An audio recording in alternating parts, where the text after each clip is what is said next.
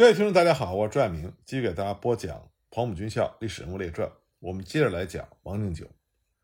上一集我们说到，王定九率领八十七师被派到京沪杭一带构筑国防工事。一九三二年一二八上海抗日作战之后，国民政府鉴于上海是全国的经济中心，南京是政治中心，为了防止日本人再次从上海入侵，一九三三年就开始拟议在沪杭一带构筑国防工事。最初呢，这是由杨杰提出的京沪杭设防方案，因为范围过大，尤其是对南京采取了闭锁式。也就是由堡垒防御线所构成的设防，形势陈旧，在当时的条件下，并不适宜和日本进行持久的消耗战，因此没有被采用。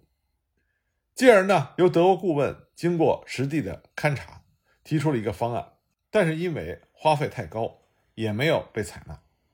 后来呢，是由国民党军事委员会参谋本部李清等人几经实地的勘察和研究。提出了一个较为合理的方案，所以呢，自一九三四年起到一九三六年，为期三年所构筑的国防工事，基本上是按照这个方案实施的。当策划这个方案的时候，对日军可能进犯的方向做了具体的分析和判断，认为日海军可能由长江和杭州湾进犯，空军呢则由上海袭击南京和各大城市。陆军可能在上海附近及杭州湾北侧登陆之后，分两路西进进攻南京。因此呢，就把京沪杭一带划分为京沪、沪杭和南京三个防御地区，并以京沪地区作为防御重点，先行构筑工事，配备兵力防守。那么，先来看看京沪区的防御阵地。京沪地区有沪宁铁路、京沪铁路和长江三条水路交通干线。从军事上分析，将是日本海陆军协同向西推进的主要路线，所以应该选择要点加强设防。这个地区北有长江，南有太湖，两者之间遍布湖沼，河流纵横，形成了水网地带，这是日军行动的天然障碍，利于守而不利于攻。同时呢，又有虞山、定山、汇泉山等很多高地。分布于苏州、常熟、无锡、江阴附近，地势险要，因此选定芜湖线，也就是苏州至福山和西城线无锡至江阴作为这个地区的主要阵地，并且在这两线阵地的前后分别设置了后方阵地和前进阵地。后方阵地选在常州、石庄一带，左有长江，右有隔湖作为依托，而两翼侧面也有较为可靠的保障。这一线的地形虽然不险要，但是阵地正面较为有利，便于预备队兵力的集结，运输也比较方便。后方兵力增援和物资补给有铁路、公路和长江水路可资利用。在昆山附近选择险要之地构筑前进阵地，以青阳港和附近的河川作为障碍，平时酌量构筑少数永久性和半永久性的工事驻兵防守。在昆山以东以及上海附近。则临时设置警戒阵地。那我们再看看沪杭区的防御阵地。沪杭间交通有沪杭铁路、沪杭公路和杭州湾水路，日军海陆协同利用这些交通线西侵是非常有可能的。为此呢，在各海岸要点都构筑了永久工事，形成要塞，以防日海军陆战队登陆。在沪杭铁路线以嘉兴作为策应枢纽，配备了相当兵力防守，免为日军利用。因为嘉兴南有杭州湾，西有太湖，也属于水网地带，日军大部队不易活动。而且天目山脉横阻于太湖和钱塘江之后，可以阻碍日军炮兵和机械化部队向国军阵地后方侵犯。根据这些地形特点，这个地区虽然处于次要的防御方向，但为了和京沪地区芜湖线和西城线阵地衔接，所以就选定了乍嘉线，也就是乍浦。经嘉善至苏州和海嘉线，也就是海盐经嘉兴至吴江作为主要阵地，并且在两线阵地前后分设了后方阵地和前进阵地。后方阵地选定杭州至湖州一线，两翼呢有太湖和钱塘江作为依托，前面是水网地带，阻碍力比较大。整个后方阵地背靠天目山脉，可以形成最坚强的阻止线。但是后方交通条件比较差，对阵地的补给运输不太方便。前进阵地选定了全宫亭至丰宁镇一带，择其险要构成据点。据点前虽然有纵横交错的河川，但是障碍力比较差，因此预定在前方再构筑一个警戒阵地，与京沪地区的警戒线相联系，作为缓冲。那么再来看南京区的防御阵地，南京依山带水，地势险要，但由于四通八达，战争中非常容易受敌包围。因此，对南京区阵地的选定，首先必须使进犯之敌不能够形成包围；其次，即使遭受包围，也要能在独立进行作战的条件下打破敌人的包围，尽可能歼敌于阵地前或者阵地内。基于这个要求，决定在南京城外构筑外围阵地和复扩阵地，并且在外围阵地前设置警戒阵地。外围阵地选定的是乌龙山、栖霞山、青龙山、淳化镇。牛首山、大胜关一线，两翼依托长江，形成了一个弧形阵地，并以东南为阵地的主要防御方向。复扩阵地以南京城墙作为内扩，在环城外选定了紫金山、麒麟门、雨花台、下关、步斧山要塞炮台一线作为外扩阵地，形成了城内城外两线相互为用，内线便于支援外线，外线可以巩固内线，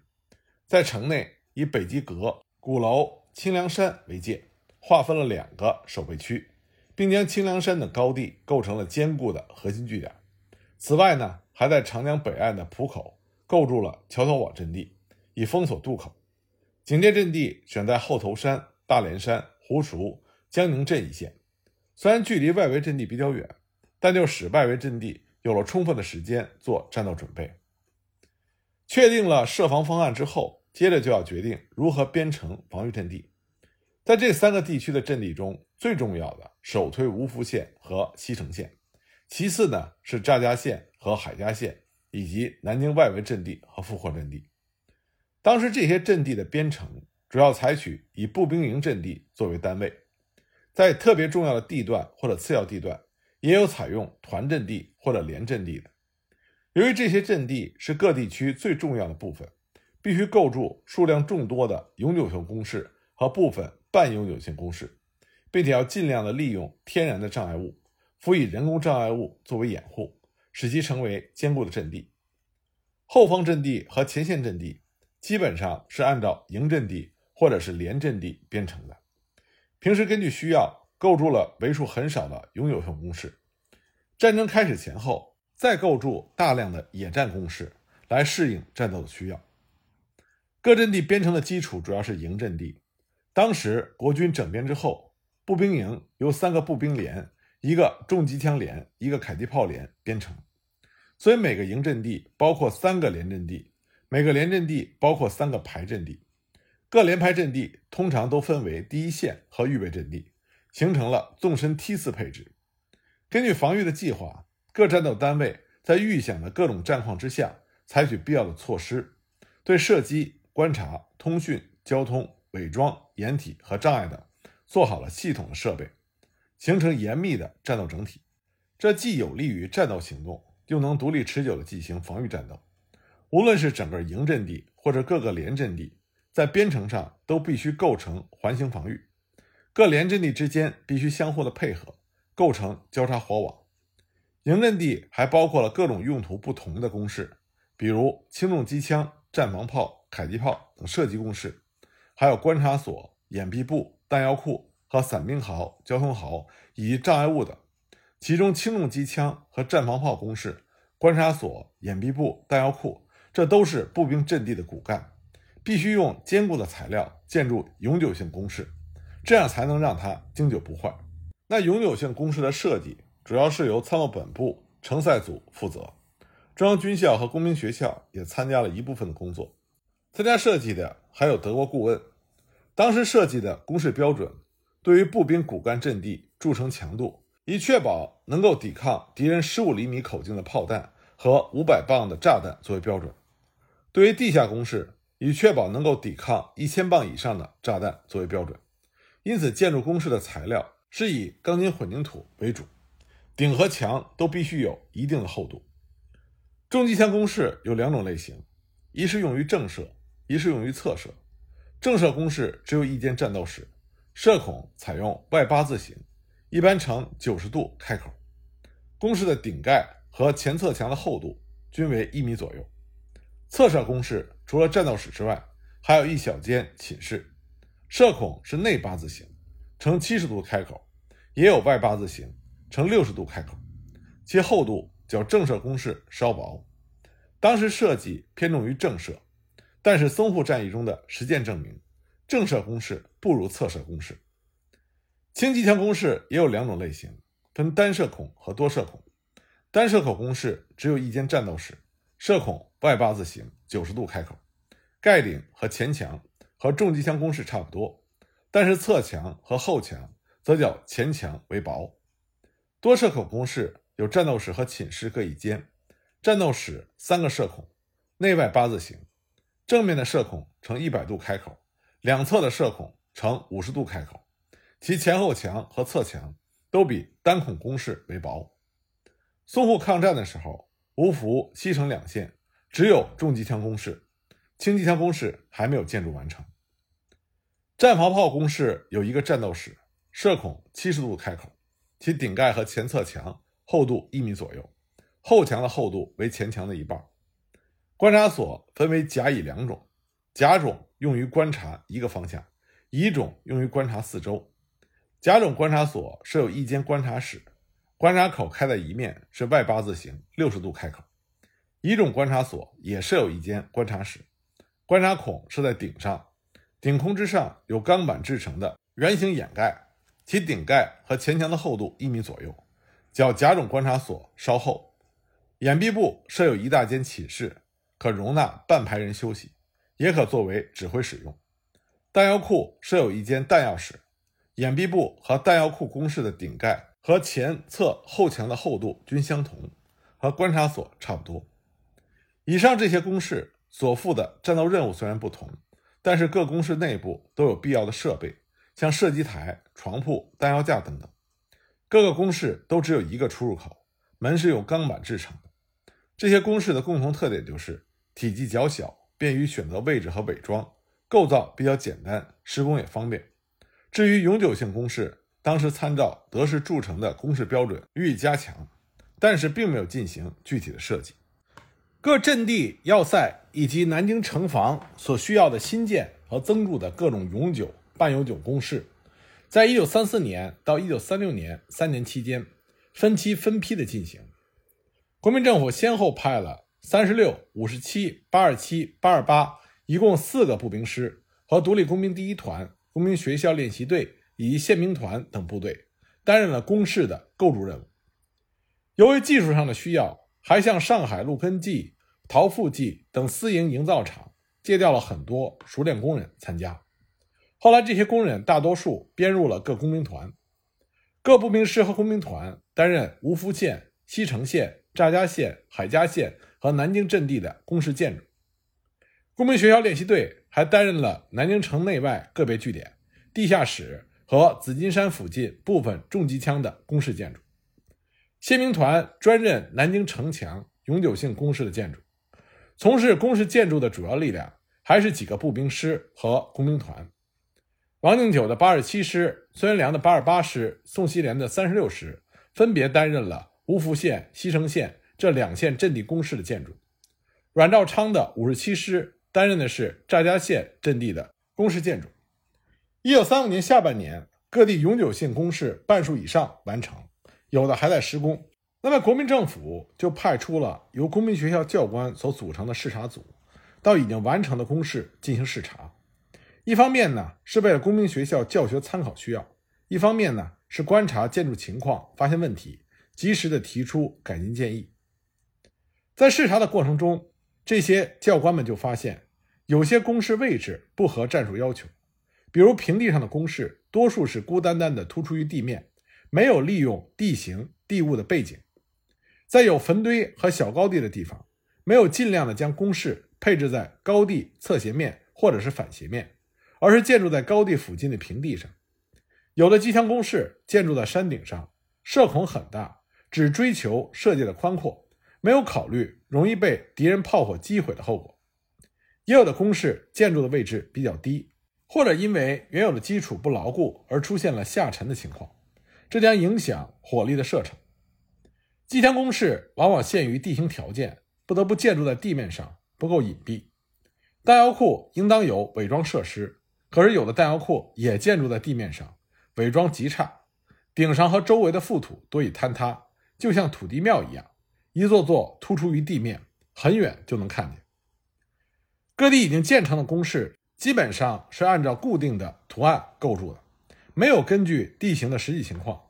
临时设计切合需要的构筑，以致造成工事上很多不利因素。至于工事的保管和维修，也缺乏一定的制度，工事的钥匙多交给当地的乡公所或者镇公所负责保管，有的交给保长保管。当视察组在某些地区向镇公所索取钥匙的时候，发现锁都生了锈，费了很多时间才能够打开。像这样的情况，一旦作战，部队要使用工事，必然是乱作一团。经过视察，总的来说，工事外形一般还算不错。至于说实际质量是否符合设计的要求，这并不是当时视察组视察的范围，所以并没有探讨。视察组回到南京之后，把视察中发现的问题由工兵学校向有关部门提出了改进的意见。经过三年的施工，各主要阵地的永久性工事基本上按照预定计划建筑完成。按照当时的规定，次要阵地非有特别必要，原则上是不建筑永久性工事的。但是地处护航区后方阵地的潮州，因为是陈立夫的家乡，根据他本人提出的要求，特意在湖州构筑了部分永久性的工事。在各个阵地中，百分之九十是重机枪工事。水陆方面也建立了一些小要塞，对江阴要塞也做了必要的加强和改进。除了加强要塞阵地的火力之外，还将要塞的范围扩展到常山、定山附近。并于常山、定山安置了部分大炮，既可以分散目标，也有利于要塞的掩护，还能扩大炮火的射击范围。在沿江地面敌人可能登陆的地方，配置了重机枪阵地，以阻敌登陆。在要塞工事建设方面，各种设施也有所加强。要塞和路上正面的防御与城西阵地相结合，选择了几个要点构筑了步兵阵地。至于说障碍设置，除了陆上采取了路寨、外壕和部分铁丝网之外，对水上则于必要时设置阻塞物，截断长江予以封锁。江宁要塞的重要性在要配合有关阵地拱卫南京。为了改进和加强要塞的设施，根据需要对各炮台中比较密集的炮种、炮位和口径做了适当的调整，增设了新式大炮。其中部分火炮除了用于对陆上正面射击，也兼顾对空防御。工事方面，在原有的基础上有所加强，对新增的火炮还构筑了新的工事，并且在要塞附近各要点建筑了战防炮和重机枪工事，在各炮台附近利用丘陵的侧面、反面设置了防空、通信和指挥等掩蔽部以及弹药库，各掩蔽部都设有一般的防毒设备，各炮台的伪装设施主要是直林，露出地面的工事也多架设了伪装网。综上所述呢，我们可以看到，国民政府对于京沪杭地区的国防工事的修筑还是下了大力气的。上海抗战开始的时候，主要是在淞沪战场进行作战，一时还用不上国防工事，使用的是临时构筑的野战阵地。在战斗的过程中，这些阵地一再被破坏，再修再用起了一定的作用。但因为当时日军在海陆空方面占有绝对优势。又不断的增兵，猛烈进攻，国军部队不得不急于筹设后续阵地。因此呢，八月下旬，南京大本营派了工兵学校教育长林伯森，率领麾下的教官以及工兵学校第五期的学员五十人，到上海筹划大规模的构筑野战阵地。当时第三战区长官部指挥所住在安亭南翔间张治中的第九集团军司令部内。公民学校人等到达之后，觐见了战区的副长官顾祝同，并和参谋处取得了联系。经过商讨，成立了临时工事构筑指导处。那么，根据战区阵地构筑计划，拟定了工事构筑的指导计划，并且将大部分的公民学校的学员分派到国军占领的刘行、杨行、闵行、顾家宅、广福、石相公庙、唐桥镇、坝场、罗店一带的各部队，根据指导计划构筑工事。当时各部队建筑工事极为认真，白天利用敌机空袭间歇的时间进行，夜晚则是普遍展开，因此进度很快，质量一般也能够符合要求。但是也有缺点，比如说重机枪掩体，为了射击的界限远些，总是希望把位置设在较高的地方，而且又着重于正面射击，忽视侧面射击，更少注意到侧防友军阵地。当时工兵教官随着第九兵团副司令黄其祥到刘行、杨行一带视察第三十二师等部队的阵地的时候，就发现了上述情况。三十二师的王修身师长还认为重机枪只有这么配置才能够发挥其骨干火力的作用，但是他不知道的是，射击位置如果暴露，不等他发挥火力作用，就有被敌人炮火摧毁的可能。而这种情况在上海战役中屡有出现。这也体现出当时中国国军官兵在军事素质和意识上的落后。那么，有些工事幅员虽小，但是作业量大，工地只能容纳有限的作业人员，建筑也有一定的程序。可是，有些部队的将领急于求成，往往想以加倍的人力尽量缩短时间。连顾祝同也有同样的要求。事实证明，人多并不能做到进度快，反而会影响进度。当时一般的将领虽然重视工事建筑，但是对于人力、器材和时间三者之间的相互关系，以及如何有组织的合理使用，并不是十分在意。有些阵地工事在建筑刚完成就用于战斗，也有未完成就用于战斗了，于是出现了边战边建的现象。各部队凭借着阵地工事坚持战斗，即使牺牲很大，也不愿意轻易放弃阵地。为此，在战斗中，第一线的阵地工事经常遭到敌人炮火和飞机的破坏，需要不断的修建，因而就产生了材料供不应求的现象。有些部队赶住工事，需要材料急如星火，不得已只好拆用铁路的钢轨、枕木和战场上被毁房屋等一切可用的材料，以解燃眉之急。工事在各部队构筑和利用之下，发挥了应有作用。到了十月上旬，因为前线部队伤亡甚重，难以坚持。所以，就向吴福县永久阵地转移。长官部迁往苏州后不久，又迁至无锡。当时准备等到前线部队到达吴福县永久工事之后，再指导工兵构筑需要补充的野战工事。但是因为后来长官部作战决策突然改变，命令在撤退途中的部队重返原阵地，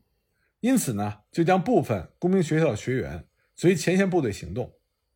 因为适应战况发展的需要。还成立了工兵司令部，专门承担阵地工事的构筑任务。十月初，日军因为正面进攻伤亡惨重，没有能够达到预期目的，就在金山卫登陆进行侧面迂回。由于战局形势发生了变化，国军前线各部队不得不撤守吴福县和西城县。但因为日军陆空军协同跟踪追击，跟得非常紧，国军部队先后撤至两线，都难以立足防守。所以只得大踏步地向南京撤退。